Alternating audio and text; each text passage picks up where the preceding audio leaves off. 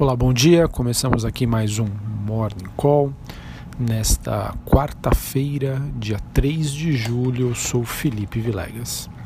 Bom, aqui um investidor começa o dia sem saber se terá ou não a votação no relatório da Previdência na comissão especial e os sinais não são muito bons. Não foi marcada nenhuma sessão né, para a votação final e haverá uma reunião às 11 horas da manhã que deve decidir a questão. Líderes do centro diziam ontem à noite que ficaram, entre aspas, pontas soltas no parecer de Samuel Moreira e sem acordo a reforma poderá atrasar. A comissão especial da Previdência que encerrou a ascensão, então, sem data para votação, em uma versão ajustada do relatório que traz uma economia em torno de um trilhão de reais. Rodrigo Maia, presidente da Câmara, afirmou que ainda acredita na votação do relatório na comissão especial essa semana, para concluir em dois turnos a votação da reforma da Previdência no plenário antes do recesso parlamentar previsto para 17 de julho. E uma tentativa aí, segundo ele, de aprovar uma economia da Previdência em torno de 940 bilhões de reais. No novo parecer do ontem foi cortada a isenção para exportação rural, o que pode trazer uma arrecadação de 83,9 bilhões, e a CSLL de 20% para bancos foi mantida e houve uma correção do erro da aplicação de CSLL às bolsas de valores, no caso a B3.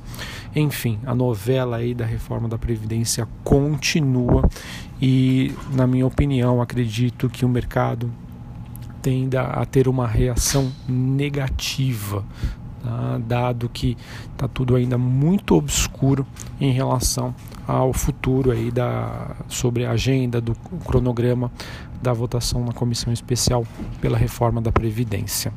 E assim, o exterior deve então prevalecer como um direcional, né, apesar da, da expectativa aí de um movimento negativo. É, hoje que nós temos um dia marcado aí é, pela forte baixa dos rendimentos do, das treasuries americanas. Esse movimento é associado a uma antecipação ao feriado nos Estados Unidos, o Independence Day, quando os mercados em Nova York fecham hoje mais cedo, em torno de duas horas da tarde, horário local, lá meio-dia. É, e também ligado aos dados econômicos ruins e as perspectivas de nomeações, digamos, mais dovish para o DEV, para o Fed e o Banco Central Europeu.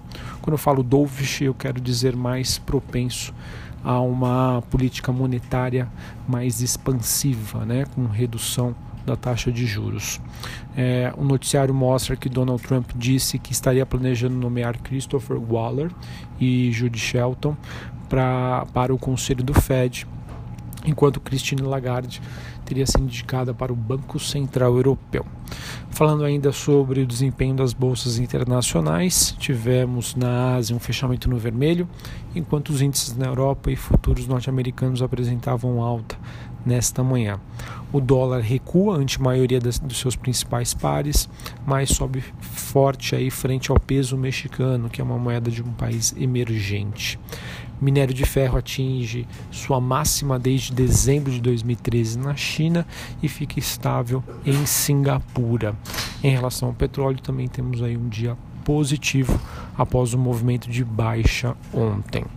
Bom, amanhã tem uma agenda então cheia nos Estados Unidos, levando em consideração que os mercados fecham mais cedo hoje, com dados de empregos da ADP, balança comercial de maio e encomendas às fábricas esses indicadores serão divulgados é, às nove e meia da manhã e 11 horas respectivamente.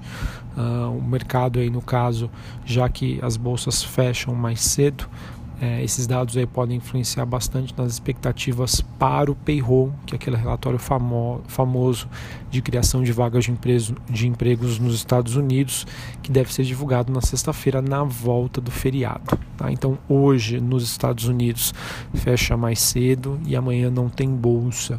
Tá? Sendo assim, acredito que a, a liquidez possa ficar comprometida eh, aqui na nossa bolsa local. Bom, em relação ao Brasil, a, agenda é um pouco mais leve. Às 9 horas da manhã temos dados de, de atividade industrial, às 9 às 10 da manhã.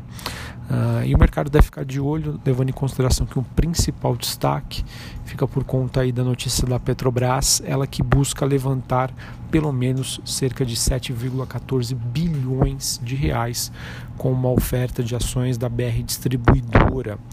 Uh, essa oferta pública de distribuição secundária de 291,3 milhões de ações uh, esse, onde chegaram ao valor de 7,14, calculado com base no preço de R$ 24,50, que foi o fechamento do dia 1 de julho. O valor ainda pode ser maior com lotes suplementares e adicionais, enquanto o preço será fechado em book building. A, a expectativa é para que essa oferta, né, ou seja, essa saída da Petrobras, aconteça no próximo dia 25 de julho, finalzinho do mês. Falando ainda sobre um noticiário corporativo, o valor destaca que a Braskem deve ir à justiça para tentar reverter uma a ação em Alagoas.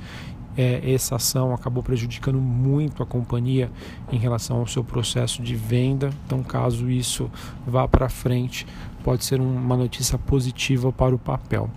E também tivemos, de acordo com o valor econômico, né, dizendo que Michael Klein estaria aumentando a sua fatia na Via Varejo, né, a Via Varejo que segue numa uma movimentação aí forte de alta.